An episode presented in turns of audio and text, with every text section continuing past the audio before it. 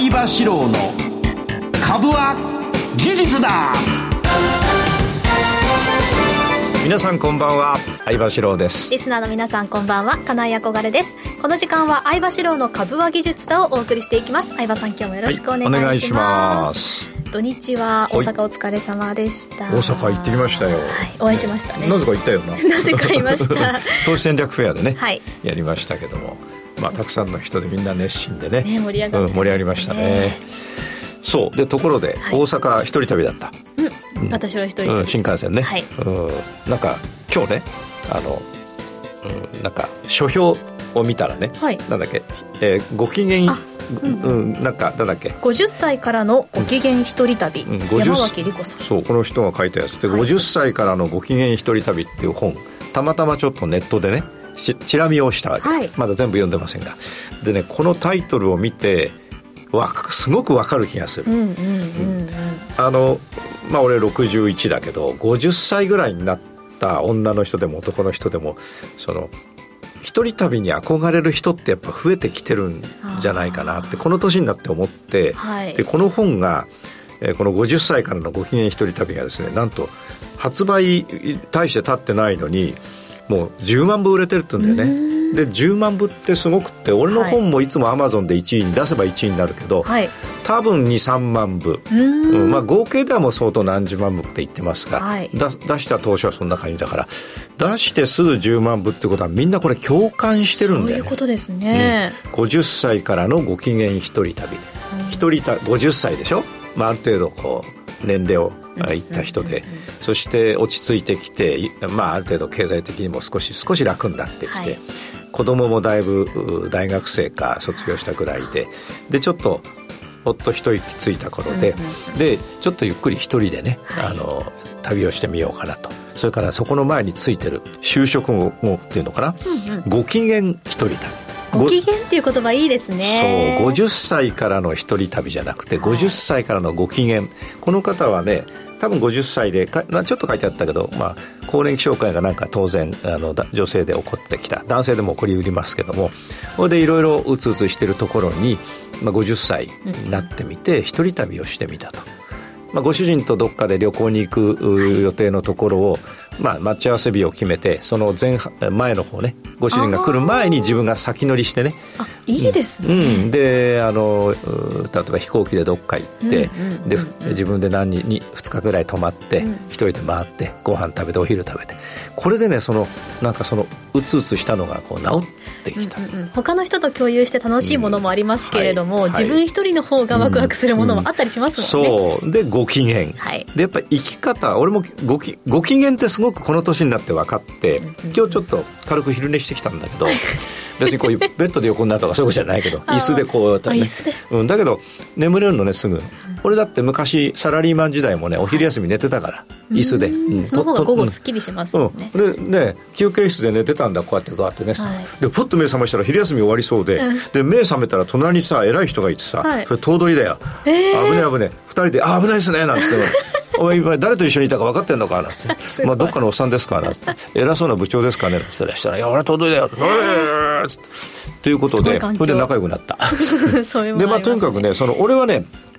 お昼寝すっかりすることで、うん、しっかりすることで、ご機嫌でいられるし、脳もねピカッと冴えててねあの今今日ご機嫌。あいいですね、うん、最近あの気候というか、うん、気温もちょうどいいので少しお散歩するだけでご機嫌になりますよね。よね。アクアチャワナになんかマイブームとかご機嫌になる。私はそれこそ散歩したりあとはもう夜中にカップラーメン食べたり、うん、お菓子食べたり。おっさんじゃねえか。ああカップラーメンにお菓子ね、はい、あそれご機嫌になるの。そうそうそう。ちょっと罪悪感もあるんですけど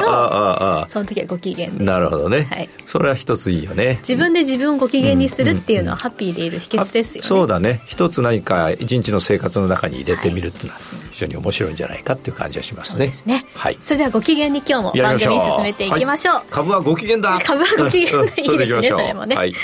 この番組は株職人の相場志郎さんに長年の実績で生み出した技術でかつ実践的な株式トレードについてたっぷりとお話をいただく番組です。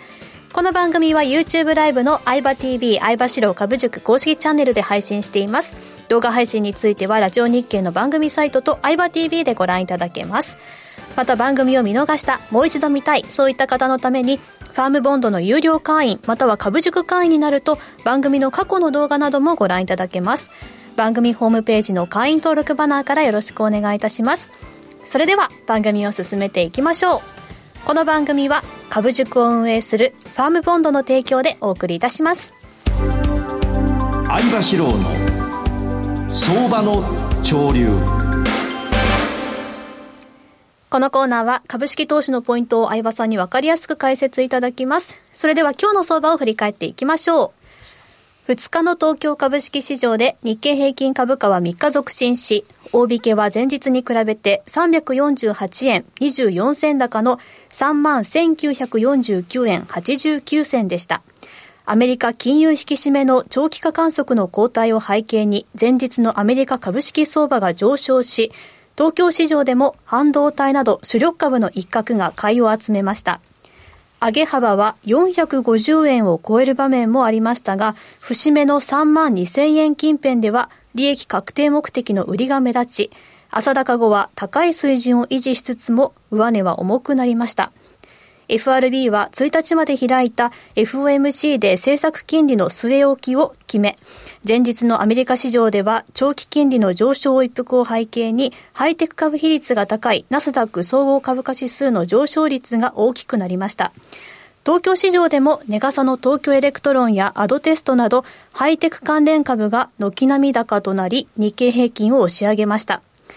前日の取引時間中に決算を発表したトヨタへの買いが継続したことや、緩和的な国内金融政策が続くとの見方も投資家心理を強気に傾けました。海外短期筋の先高感は根強く、株価指数先物への買いが断続的に入りました。反面、日経平均は前日に742円高と今年2番目の上昇幅を記録するなど、直近の急進で短期的な過熱感も意識されやすくなりました。東京株価指数、東証株価指数トピックスは3日続伸し、11.71ポイント高の2322.39で終えました。東証プライムの売買代金は概算で4兆5738億円。売買高は17億7007万株でした。東証プライムの値上がり銘柄数は882、値下がりは722、そして変わらずは54でした。うん、ということです。えー、っと、そういうことだよな。じゃあ次に行きますよ。あのね、よくわか、うん、よくわかりませんね、あの値動きはね。うん、あの上がってるのはよくわかってます当然。はい、で、上げ始めたのは、えー、今これは小ちゃん見ていただくと、10月12日木曜日、日経先物ですね。ここまで一旦上がって、そこの翌日から10月の13日の金曜日ですね、はい、えー、から下がってきたんですね。で、何日下げたかと、1、2、3、4、5、6、7、8、9、10、11、12、13、14。うん、えっと、10月31日ですから、おとといかな。はい。おとといで14日目。はい。えー、で、えー、その時には14日目、13日目、12日目、11日目、うん、えー、それから今度はその前とこう横ばいになってますね。はい、そうすると一旦の目先の一番高いところから下げてきて横ばいになって14日目で下髭、えー、陽線。はいかつ前回の底である10月5日に並んでますから、うん、まあ、当然14日も下げると、一旦は買いが入るっていうふうに私は思っていたので、当然これは買いなわけです。はい、で、えー、その日からを含めて今、えー、3日強で、えー、続伸したわけですね。はい、で、急上昇ではあるけれども、まあ、ダブル底を形成、えー、しつつありますので、うん、えー、強いか弱いかというと強い。強いそうですね。ただし、冷やしベースだとこのオレンジの下で動いている。今までオレンジの下ありませんから。で、オレンジは今、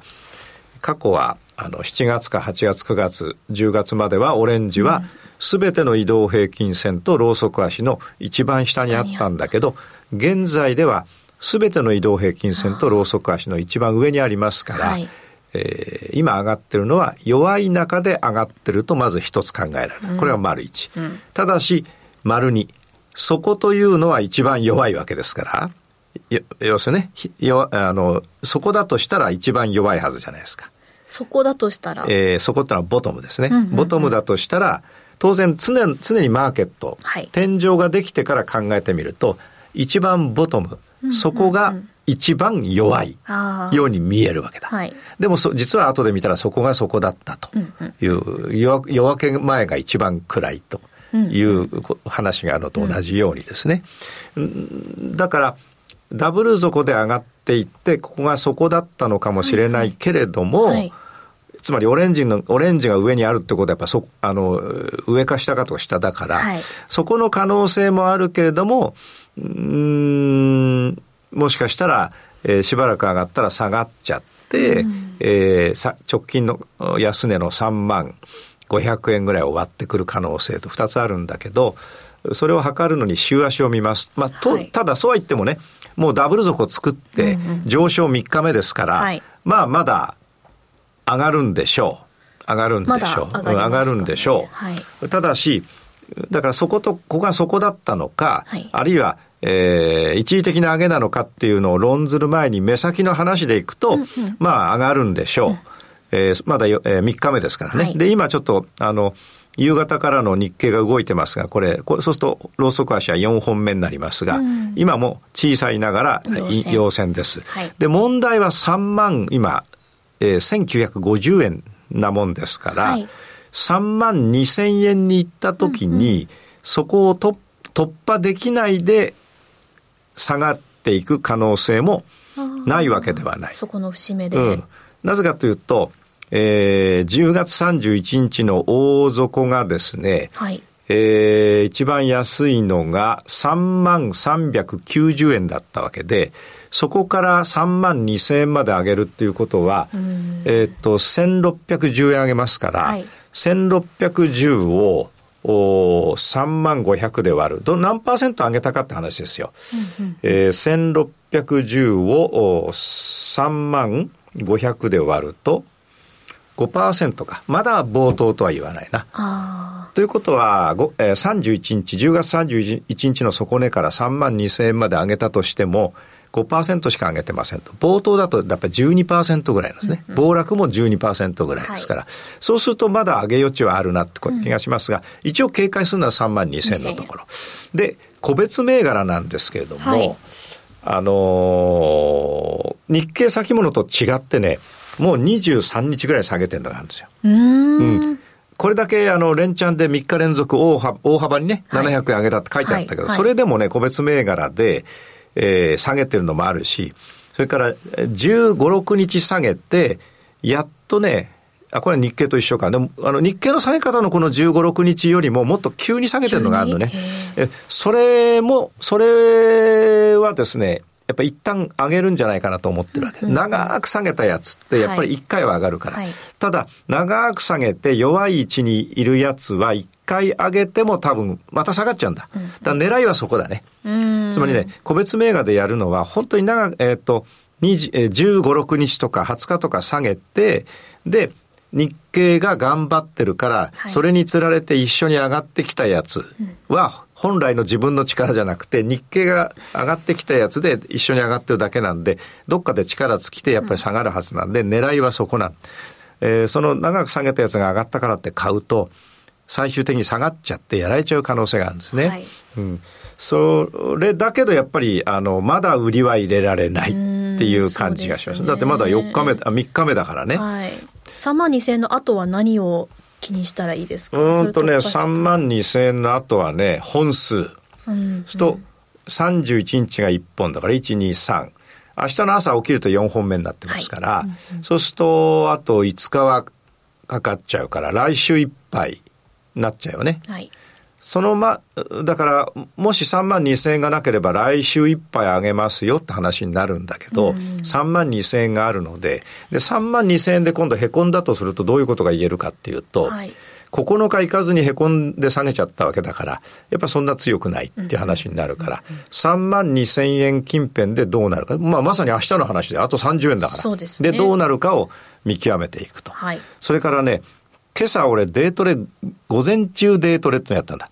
寄り付きで入れて、で、車迎えに来るのが10時半なんだけど、はい車の中で手締まっちゃうの。寄り付きで入れて手締まう。先週もそうおっしゃってやましたね。ったやった。で、これでね、大体ね、毎日よ400万とか500万とかね、毎日だよ。で、今朝は50万ぐらいだった。なぜかっていうと、なぜそうなったかっていうと、通常10銘柄15銘柄買うんだけど、はい今今日はね、買えなかったのは、え窓開けちゃってんだよね。昨日ニューヨークは相当上げたんだ。で、日経も朝朝までに結構上げたもんだから、はい。今日寄り付きで入れて、車に乗ってから10時半か20分、えー11時ぐらいに手締まおうとすると、あのー要するに、寄り高になっちゃう。うん。可能性があ、それを心配して、寄り高っていうのは、昨日よりもすごく上で始まるはいはい銘柄が多いから、そこで買っちゃうと、ちょっと下がって陰線になっちゃってるんです。で、俺はもう昼前に手締まうつもりだから、そのやり方のやつはね、もっと長く持ってるのもあるよ。はい。日本郵船の売りとか持ってるよ。だけど、あの、そういうちょっと短期で遊ぶやつ。でも毎日300万とか500万といいでしょ。すごいですねうん。今日は50万だったでも。はいで、それが今日ね、やりにくかったのはやっぱり窓開けちゃったから。で、窓開けたってことは、昨日の終値よりすごい高いとこから今日始まっちゃったからやっぱりね、一回売り出てくると思うんだよね。でそんなことを来週前半やるんじゃないかなっていう気がするから、上げすぎたやつがちょっと売られて、で、また買われたり、また売られたりして、ぐちゅぐちゅやるんじゃないかなと。はいはいそうすると日経にそれを照らし合わせると、2万2千円、3万2千円のところだから、はいおそらくここでぐじゃぐじゃやるか、スッと抜けるかなんだけど、買いにくいよね、こんだけポンポンポンポン上げられるとさ。そうですね。ただ、売りではない。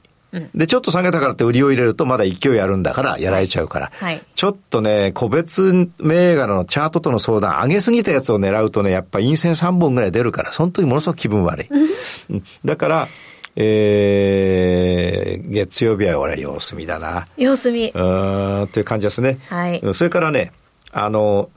これ今の俺の説明だとリスナー何、なじゃあ俺はどうしたらいいんだって話だけど、相当上げてるやつだったら天井まで、次の陰線まで持ってく。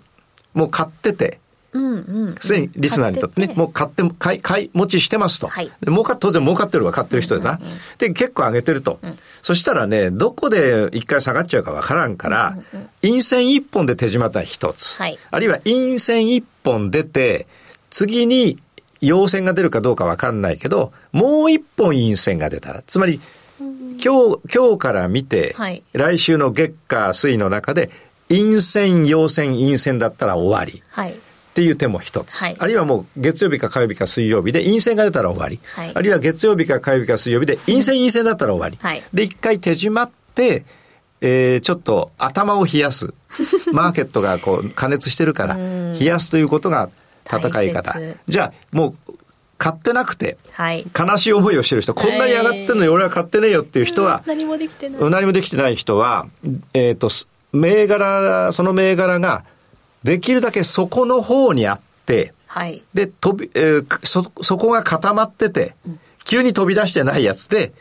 下半身以上になってるものをとりあえず買えば、もし外れてもそこだからそんなには下がらなくて、次上げる候補になる。うーん。というところで、空売り入れたい人は今入れない方がいい。今入れると、こんなに上がったんだから空売りだっていうのは単なる思いでしかないから、ね科学的じゃないんだよね。で、だから入れるとしたら10、10本、15本以上上げていて、逆下半身になったやつだったら、取れるかな？うんというふうな、あのー状況ですよ。はい。で、毎朝ね、朝一番で買って、11時前に手締まってるから、はいその日の動きがもう敏感にビンビン伝わってくるね、俺今ね。うん。という感じですかね。時間まだ大丈夫かね？そろそろそろそろだな。はいあと、ゴールドとか、はいえー原油とかありますが、原油ももう10、14、5日下げてるから、一旦は戻すような感じがしますね。で、ドル円はね、151円超えてきたけど、はい。今じゃ買ったらさ、またあの、財務省のおじさんが出てきてなんか言う。わかんないねうん、だからわかんないから、はいわかんないのやらない方がよくて、はいむしろ相場流に合わせて、はいえー円が絡まないやつで、えーいい形になってるやつを狙った方がいいはい。という感じがしますね。うん、そんなとこだな。はいじゃあ次行きましょう行きましょう。はい。以上、相場志郎の相場の潮流でした。株は技術だ投資の提言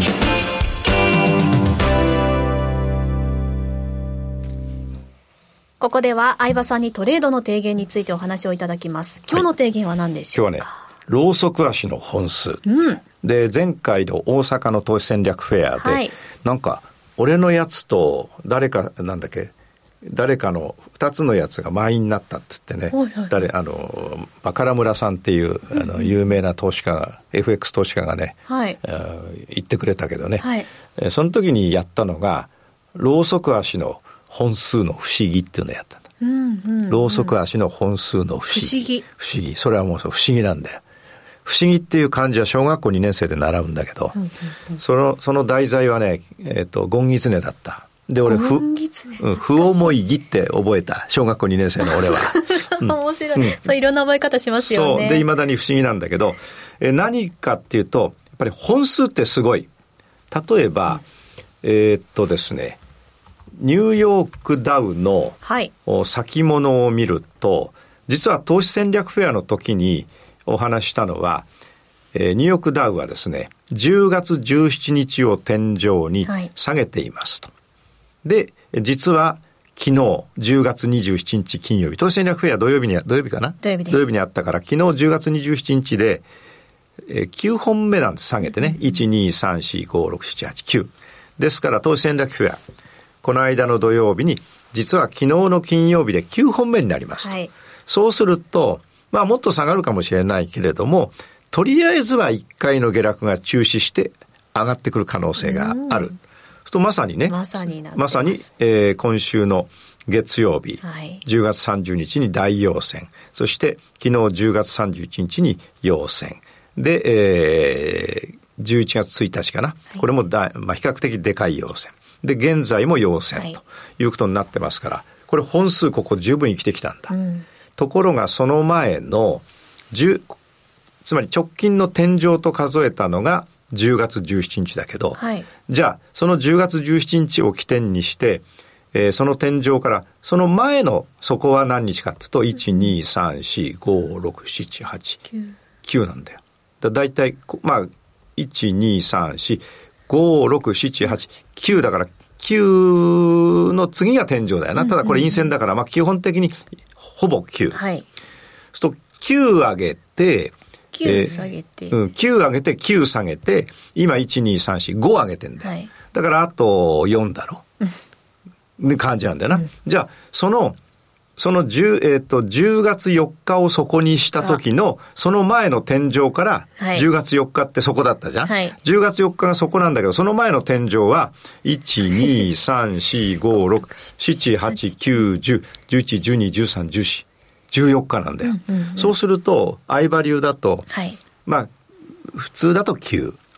で、大きいと17。だと17だけど最近言ってんのは、17なんだから、15とか14ぐらいで陰線が出たらもう終わりにしましょうって言ってるから、もうぴったりなのよ。15ぐらい下げて、14下げて、15日目が陽線だから、はい、ここは下半身じゃないか入れられないけど、はい、17日目はもう下半身なんだから、ね、ここで買いを入れて、はい、下から数えて9本目まで行って手締まって、そこの次の逆下半身で売りを入れて、9本目まで行くと、ばっちりさ、この、ニューヨークのさ、9月の15日からの下げと、うん、10月の、えー、4日からの上げと、それから10月の11日からの下げと、はい、今週の上げと全部取れてる。本数だけで考えただけなのに。で、これどうしてかっていうと、はい、これ裏で八百長やってるわけじゃなくて、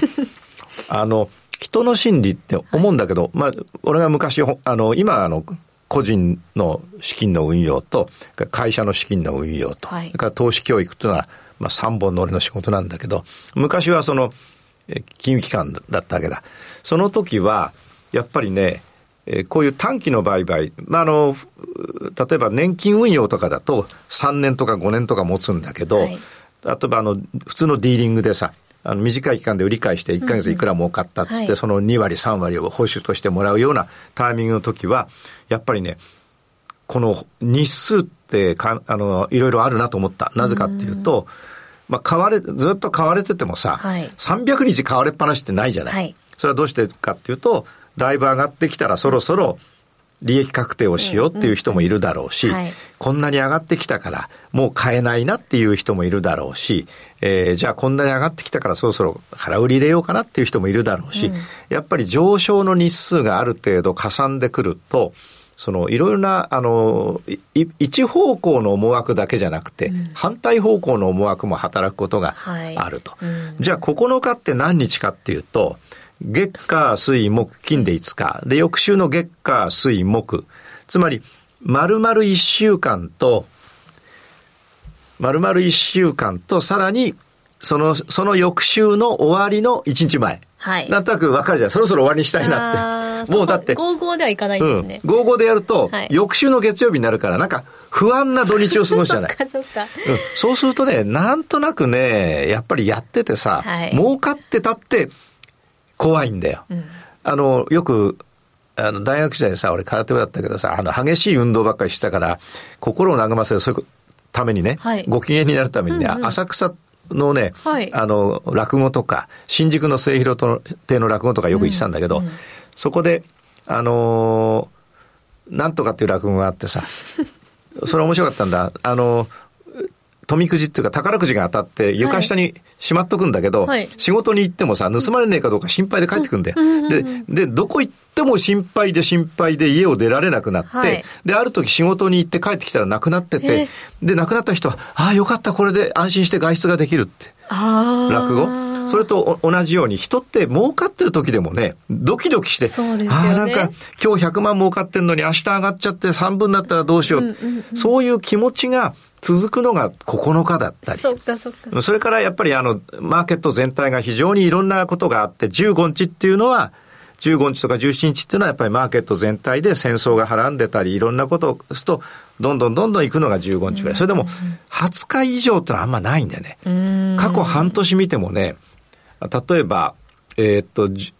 今年の7月10日がそこだった時、はい、上昇どれぐらいかした、どれぐらいしたって言うと、はい、2、4、6やと、12、14、16、17が天井だからね。すごく多そうに見えますけど。お17なんだよ。17。17ってどれぐらいか、17って何日だと思う ?17 日です。17日だよ。はい、そうすると1ヶ月って20日だから。はい、それは買ってさ、1ヶ月だよ。で、土日、あ、土日はできないから悶々として、翌週1週間